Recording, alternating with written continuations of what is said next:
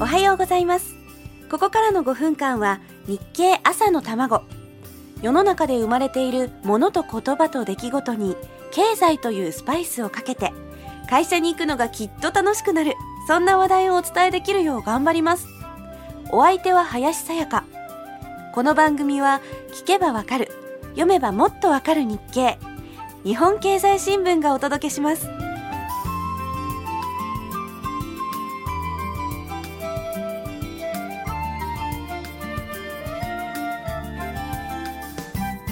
改めまして林さやかです。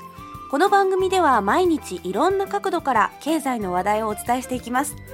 とはいえ私林さやかまだまだひよっこなのでこれから一生懸命経済のことを勉強していきたいと思います。皆様長い目で見ていてくださいね。さて昨日からブラジャーのお話をしています。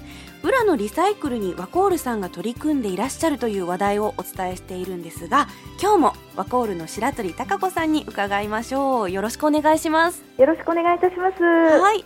あのブラをリサイクルしようというきっかけは何だったんですか？はい。あの実はあの弊社の方で、はい、あのアンケートを取りましたところ、はい、えー、女性の6割以上の方がですね、うん、ブラを捨ていることに躊躇しているという結果が出たんですね。そうですね。はい。それであのホックやワイヤーなどあの、まあ、金属部分の分別も厳しかったり、はい、あとは自治体やマンションによっても違ったりするので、うん、あのそれであればあの私どもメーカーがですねあの回収してリサイクルするのがいいんじゃないかなと思ったんです。あなるほど、はい、リサイクルっておっしゃいましたけど、はい、リサイクルっていうのは例えばまた新しいブラになったりするんですか？